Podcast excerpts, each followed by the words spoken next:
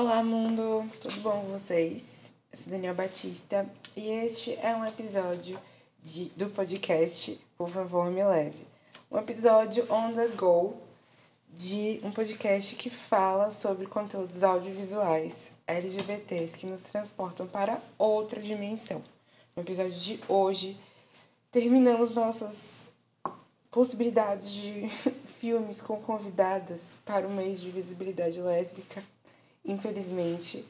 Mas vou trazer umas, umas informações de um filme que eu gostei muito, muito, muito. E eu imagino que seria uma, uma boa indicação, sabe? Porque este filme me lembra muito Happiest Season, que é o primeiro filme que teve aqui no podcast. E eu imaginei, né? Por que não? Por que não trazer este filme maravilhoso? Que tem uma vibe low budget? Tem. Mas ele é muito bom, então eu resolvi trazer porque eu amei. Então, o filme ele se passa basicamente com três casais principais. E aí, desses três casais principais, a gente tem o primeiro, vou explicar eles por partes, tá? A gente tem o primeiro que é a Kena e a Low, sendo que nesse filme a gente tem o tom parecido com o, o assim, formato parecido com Happy Season, porque Happy Season ele se passa durante o período de Natal. E esse filme ele também vai ter essa pegada de se passar durante um período festivo. E aí, no mesmo período, no caso, né, de Natal, mas também ele vai ter o momento do Ano Novo.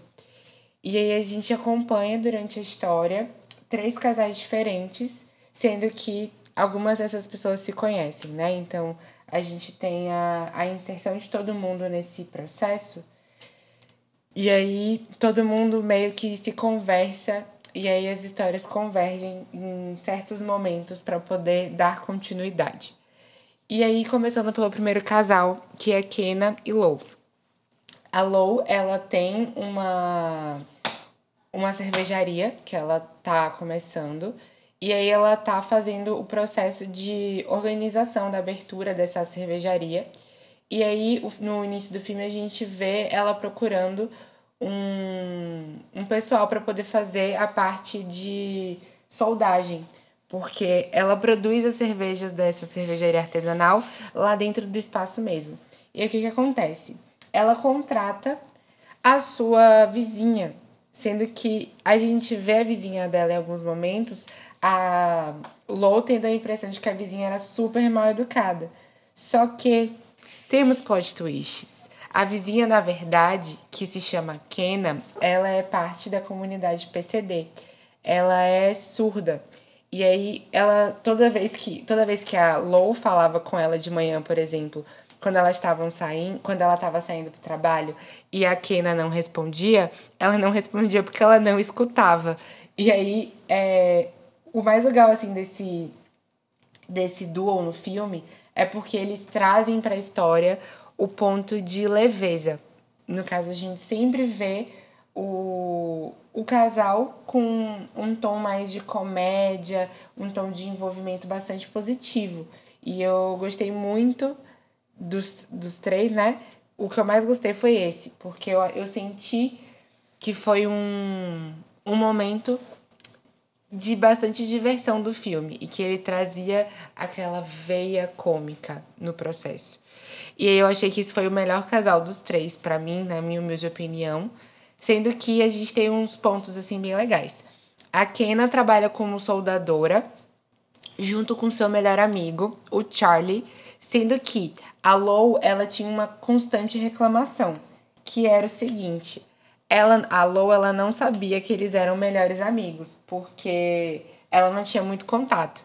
E aí a Lou sempre escutava barulhos de alguém gemendo na, no andar de cima.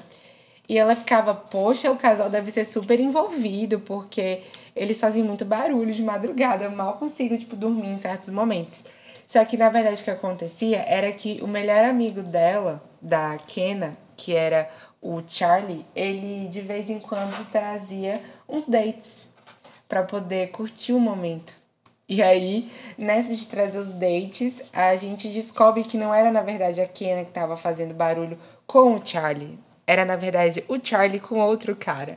Ou tipo, outros caras, que era aquela vibe tipo, o Charlie convidava alguém para um encontro e levava para casa.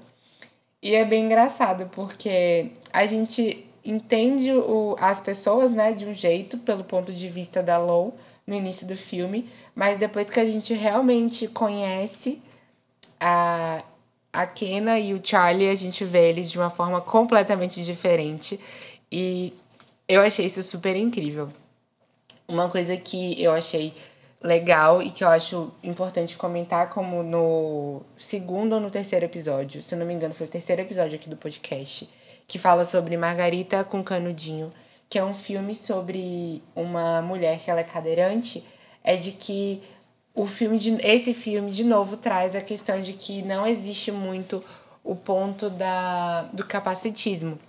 A, a Ken ela consegue se virar muito bem, ela tem a ajuda em muitos momentos do, do Charlie para poder se comunicar com pessoas que não conseguem é, entender a língua de sinais que ela muitas das vezes usa.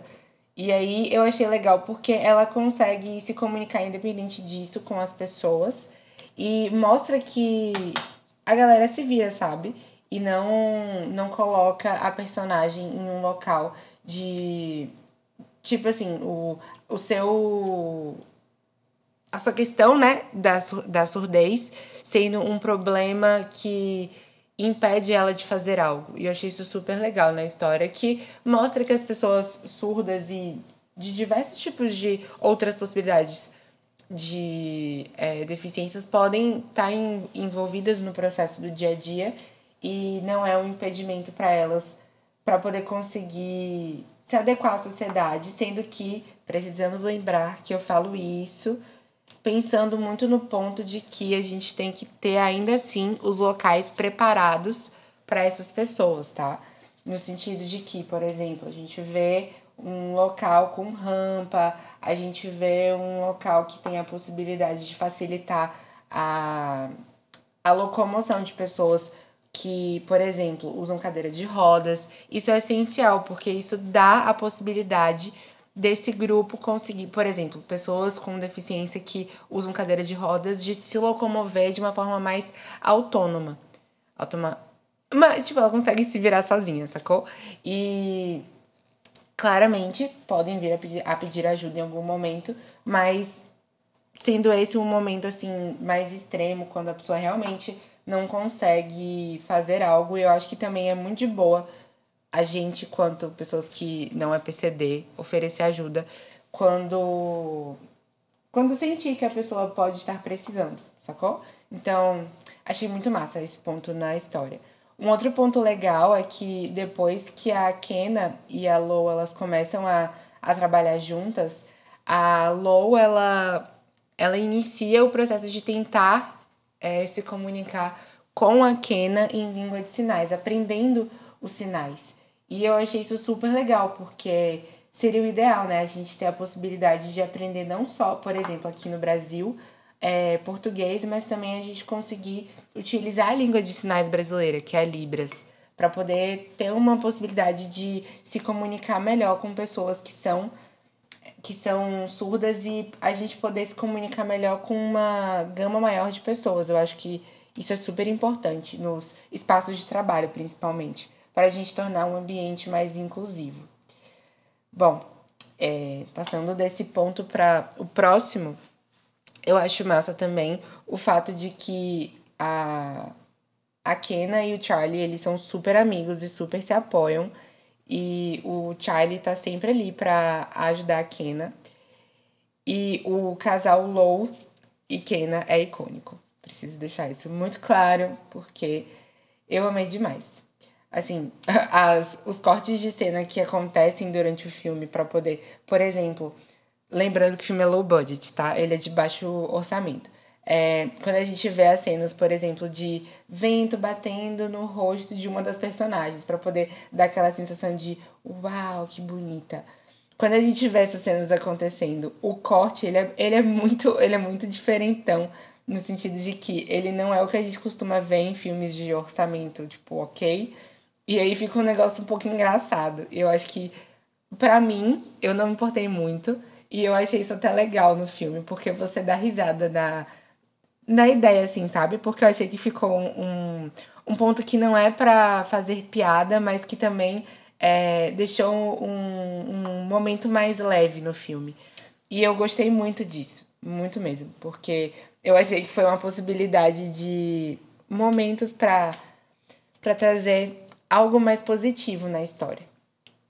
Bom, passando para o casal seguinte, a gente tem a Jenny e a Sue, sendo que a Jenny ela é militar na história e a Sul, ela a gente acaba vendo, né, que ela é cantor, cantora não, de início ela tá sendo mais a pessoa que ajuda tocando violão num trio de, de mulheres que tocam num bar. E aí ela ajuda tocando violão elas no como vibe back, vo, backing vocal. E aí a Sul ela ela é, tem um vídeo seu gravado eu acho que um ponto legal na história que é abordado é que a sua ela acaba tendo uma, uma possibilidade de, de conversa sobre sua sociedade. E eu achei isso um ponto bastante interessante, porque a gente muitas das vezes não vê isso sendo abordado em histórias. E a gente tem a possibilidade de entrar em contato com esse tema. A gente tem a mãe da, da Sul, que ela tá num processo de hospitalização. E aí, não é hospitalização, ela acaba estando já em casa, mas ela tem alguma doença agora que eu não me lembro. E ela acaba ficando muito em casa sem poder sair, porque eu acho que a doença que a mãe dela tem é tipo câncer, mas ele já tá bem avançado. Eu não me lembro agora, gente, me perdoe. Mas ela tem uma doença, ela acaba ficando muito em casa para poder não. Não ter possibilidade, assim, de sair e ficar mal e tudo mais. Então, a Sul, ela ajuda muito nesse processo de conseguir de conseguir cuidar da mãe, assim como também seguir a sua carreira, né, na, na parte musical, que é uma coisa que aparece no filme que ela tem muita vontade de continuar fazendo. O que acontece é que a Jenny ela grava esse vídeo da Sul cantando, só que foi sem a permissão da Sul. E até aí a gente não sabe, né, que a Sul ela tem crise de ansiedade, mas quando o vídeo viraliza e a Sul ela fica famosinha, o que que acontece? A Sul ela começa a ficar muito ansiosa com isso, e aí ela conversa com a mãe que a sua namorada, Jenny, que inclusive a Jenny estava pensando em se casar, no caso, fazer o convite, né, para é, pedir a sua em casamento. É, elas começam a ter o momento de o relacionamento dar uns passos para trás, porque isso o vídeo faz com que a Sul fique bastante incomodada e aí a crise de ansiedade dela, que é o ponto que eu acho que é super interessante, vem à tona para ser discutido. E aí a sua ela tem a possibilidade de conversar com a mãe, pensar um pouco sobre e rever assim alguns alguns pontos para poder ver que aquela oportunidade ali apareceu da música ter sido gravada mesmo sem consentimento dela e que ela possa meio que não aproveitar, né, mas conseguir trabalhar com essa questão da ansiedade dela para seguir a sua carreira e conseguir se desenvolver como cantora, porque ela ela ganha, né, a a oportunidade de gravar um CD com uma pessoa do casal seguinte. Mas antes de terminar, é, a gente tem a diferença de realidade da Jenny com a Sul e aí a gente vê que a Sul ela não tem tanto dinheiro e a Jenny ela aparentemente já tá já vem de uma família que é melhor desenvolvida no, no quesito financeiro. E aí é, a Sul faz os bicos dela para poder conseguir manter a casa com a mãe. E inclusive uma das cenas que aparece é justamente a da Sul tocando E aí ela conhece uma das pessoas do casal seguinte, que é a Mardot. A Mardot, ela trabalha com com música e ela vê a Sul cantando no, na rua com o violão aberto para poder angariar fundos, angariar dinheiros. E aí a Mardot gosta muito dela e deixa o seu cartão com a Sul. Dizendo assim, né? Se você tiver vontade de gravar algum dia, me liga e conversa comigo e tudo mais. E aí depois a gente descobre que elas não necessariamente se conhecem, mas elas vão acabar se batendo de novo mais na frente na história, justamente pela oportunidade que é que é trazida aí nesse processo. E eu achei isso bem legal assim. Bom, o casal seguinte é da Mardot e da Iris, ou Iris em português mesmo. O filme ele inicia com um casamento e aí a gente depois do casamento, né, vê a, cena da Lou indo para a cervejaria dela mas inicialmente a gente vê um casamento que estava acontecendo, que era o casamento da Iris com o irmão da Mardot. Se eu não me engano, o nome dele é Phil. E aí, é, esse irmão da Mardot, ele deixa a Iris no altar, foge, e aí a gente começa a ver a Mardot tentando se oferecer para cuidar da Iris nesse meio tempo. E aí ter esse processo de fazer companhia para ela, porque ela fica bastante mal com a questão do do boy ter largado ela, né, no altar e tudo mais. E aí a Mardot ajuda muito ela. A Mardot, ela é abertamente lésbica e a Iris a gente vê como sendo uma mulher que tá no relacionamento heteronormativo. E aí, é, de início, então, a gente não, não vê as duas se relacionando, mas no decorrer do filme a gente vê um companheirismo ali acontecendo. E um ponto que eu achei um pouco estranho é que a Iris, ela foi construída muito como uma personagem hétero. E explicando, né? Por que, que eu achei isso estranho. Porque a gente descobre mais pra frente que a Iris, na verdade, ela é bi. Só que quando a Iris e a Mardot, elas estão juntas, e eu digo isso no sentido de que a Iris ela foi largada no altar, ela não tem mais relacionamento com o marido.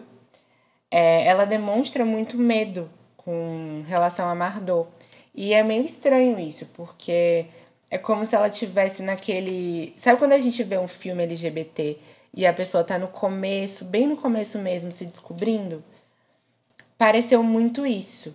E aí eu achei um pouco estranho, assim, a forma como a história da Mardot, a história, desculpa, de como a história da Iris foi contada. E aí, quando eu vi isso acontecendo, eu achei, de fato, que a Iris, ela ia se descobrir quanto uma mulher lésbica, né? No final do filme, mas na verdade não. A Iris era uma personagem bissexual. E ela fala que o seu marido, é, ele sabe sobre a bissexualidade dela, e aí fica, assim, as duas juntas no final, o que é muito legal, mas dá aquela ideia de. Hum, podia ter sido montada a história de uma outra forma, né? Porque por muito tempo no filme passa-se aquela ideia de que a irmã ela começa a se envolver com, com a, a Iris, que é, que é a que foi largada no altar. E aí que vai ter um flerte ali e tal, sendo que era a pessoa hétero que vai mudar, tipo, de formato de relacionamento e tudo mais. Tipo o que foi falado em outros episódios, mas graças aos céus, elas não ficam antes do, do processo de a Iris conversar com o Theo para acabar, né, o relacionamento em vias de fato. E a gente só vê as duas realmente ficando juntas, juntas mesmo, no finalzão do filme. Que aí elas se declaram uma para outra e acabam juntas. Mas antes disso, elas estão ali como amigas mesmo. Rola aqueles momentos de uh, tudo bom, mas não tem nada nada assim de conotações sexuais durante o meio tempo. A Mardot ela tá ali realmente ajudando a Iris no processo de superar o irmão da Mardot e tentando ajudar mesmo para que ela fique bem. Porque ela, no início do filme, estava bem mal com essa coisa de ter sido largada no altar e tudo mais. É, outro ponto que a gente vê é que a história que o Theo, um, um fatídico dia que ele aparece, né, para poder viajar e ele vai lá na casa e encontra com a Mardot enquanto a Iris está dormindo, ele fala uma história e a, Mar e a Lo, e a Lo não, desculpa, a Iris depois, ela conta uma outra versão de como que era o relacionamento deles. E eu achei isso um rolê que é importante de ser falado porque é, era como se o relacionamento dos dois era muito de fachada para o pessoal da empresa do do CEO e acabava que a Iris ela ficava naquele processo de ser a noiva que está servindo em muitos momentos e ficava muito e a a Iris ficava muito em segundo plano. E aí quando a gente vê a Mardot gerando a possibilidade de a Iris ela estar no no poder de escolha em diversos momentos, eu achei isso super legal da, da Mardot. Porque a gente mostra uma outra possibilidade, sabe? De que você pode ter um relacionamento saudável onde ambos estão ali, ambas as pessoas, né? Estão ali sendo protagonistas da história e não uma preterida da outra. E eu achei a, a Mardot muito, muito legal mesmo nesse processo de auxílio para esse período traumático que foi para Iris. Inclusive, a Iris ela faz uma festa de Natal que normalmente é feita para para o pessoal da empresa do, do CEO. E aí ela muda o seu formato de festa. Ela faz uma festa para suas amigas, né? Que é o grupo que tava com ela, que são os casais. É, e aí, nesse processo, a gente vê um dos caras sendo bem idiotão, falando que, tipo assim, chegou um cara na história, e aí esse cara tava dando em cima da Jenny e da Sue. Só que a Jenny e a Sue estavam lá bem de boas, e o cara querendo se meter no meio das duas para poder ficar e tal. O que não é legal, vamos deixar aqui, de fato, já dito desde agora. E aí, isso acontece e a Iris acaba vendo o que tá acontecendo. E esse cara que tá falando, ele era amigo do Theo. Inclusive, é, eu acho que é a única pessoa ali que era amiga do Theo, que é o ex-marido dela, que continua ali. E aí ela manda o cara embora. Tipo, cara está sendo meio idiota, por favor, pare, porque tá feio. E aí ele, ah, é por isso que o Theo te largou. Bem babacão, bem idiota. E aí ele vai embora com uma cara super fechada, achando que ele estava, estava certo e não a Iris. E aí, graças aos céus, essa cena, assim, tipo, acaba aí sem maiores brigas, né? Mas eu achei isso super legal, porque é um processo de. Não legal o ato do cara, tá? Mas o, a questão delas se juntarem para poder falar: tudo bom, vai embora, se jogue daqui para fora de minha casa, porque você está sendo um pouco muito babaca.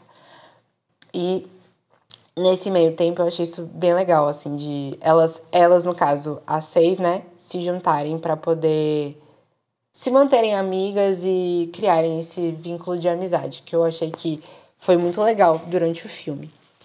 Bom, é, além disso, eu acho que o, o legal de como aconteceu aí fechando, né, o casal Iris e Mardot, é a questão da junção das duas, que foi justamente o que eu estava comentando. A Iris e a Mardot, elas tiveram primeiro um relacionamento de companheirismo, deixando um pouco de lado essa questão sexual, e eu achei isso muito bom para a história, porque tira-se a ideia de que as duas estão ali juntas naquele momento para poder é, ter aquela narrativa que normalmente se encontra em filmes, em filmes que Gabi, por exemplo, comentou no, em um dos episódios do mês de setembro, que é um de serviço. E aí a gente foge dessa conotação e a gente tem um relacionamento acontecendo de uma maneira bastante saudável. E eu achei isso muito massa na história. Bom, trazendo os momentos fanfiqueiras que antes a gente podia ter com coleguinhas, mas não aconteceu. Aí agora a gente faz o rolê solo, porque não consegui achar mais pessoas para completar o mês. Meu rolê fanfiqueira seria claramente Charlie, porque ele foi um fofo durante o filme. E eu gostei muito do companheirismo dele com a Kena, que também teria crushes. Se ela fosse uma mulher bi, eu ia achar incrível. Super iria querer fazer parte de um trisal com aquele casal. Casal de amigos, tá? Não é casal, casal não, gente. Mas, tipo, super achei incrível, incrível os dois. Mas, infelizmente, a Kena, ela não é bi. E tá tudo bem, tudo certo. Mas crushes acontecem. De ranço do filme, eu acredito que é o, o cara hétero que tá lá na festa de Natal. Babaquíssimo. E aí, que Iris manda ele embora, que era um amigo do trabalho do Theo. E aí eu achei ele muito, muito idiota, então claramente ele vai ser o ranço do filme. E eu acho que é isso, basicamente. Como parte técnica, a gente tem o cast principal sendo formado por mulheres, e a gente tem a parte de, é, de roteirista e diretora, ambas com representatividade de mulheres, contando essa história, que eu achei bem legal, porque a gente foge muitas das vezes de um homem estar contando a história e aí a gente vê um, um decorrer desse filme que se chama Seasons of Love, sendo um filme bem legal, assim, de você assistir e que você vê um, uma conotação bastante fofinha, assim, na história. Eles não pesam a mão em sentidos, assim, bizarros que normalmente a gente vê sendo reproduzidos em vários filmes lésbicos, que, por exemplo, são produzidos muito mais para homens do que para o público lésbico em si. E aí eu achei isso muito legal. Então, assim, um dos filmes que eu mais gostei desse mês que eu assisti, que eu super queria trazer para cá para indicar, porque mesmo sendo de novo de baixo orçamento, ele é incrível, ele é muito legal e vale muito, muito, muito a pena. E para encerrar, vocês já sabem que se não segue ainda na plataforma de streaming ou no YouTube também, se vocês estiverem vendo por lá, sigam em ambos, compartilhem com seus coleguinhas, porque é muito importante para alcançar mais gente, porque difícil a vida da criança aqui que está gravando para vocês e tá bem difícil o alcance, né? Mas a gente continua tentando, a gente continua produzindo conteúdo LGBT porque eu amo. Eu amo de paixão estar fazendo esse podcast porque é muito divertido. Eu gosto mesmo. É isso, gente. Querendo encontrar pela internet, o site é anchor.fm barra por favor me leve. O nome do podcast sem vírgula. E querendo deixar uma mensagem de áudio para mim, é só adicionar depois do anchor.fm barra por favor me leve, adicionar mais um barra message. Na descrição do episódio vai estar lá escrito o site que vocês podem entrar para poder deixar esse, essa mensagem. Outro ponto é que esse mês a gente teve uma indicação de playlist de músicas e a playlist está pronta. Vocês podem ver a playlist nos últimos episódios. Eu vou deixar também o link da playlist nesse episódio, que é um, uma playlist feita com é, clipes que falam sobre casais lésbicos e é muito, muito, muito boa, porque tem uma diversidade enorme de tipos de músicas e também de enredos da história. E eu achei isso muito massa. E para encerrar, meu Instagram é Dani Batista 2, com dois N's, o Dani e Y. E me sigam lá, querendo mandar uma mensagem, mandem, eu vou amar poder trocar uma ideia. Um beijo para todo mundo que está me ouvindo, que ficou até aqui e até o próximo episódio. Beijo. Tchau.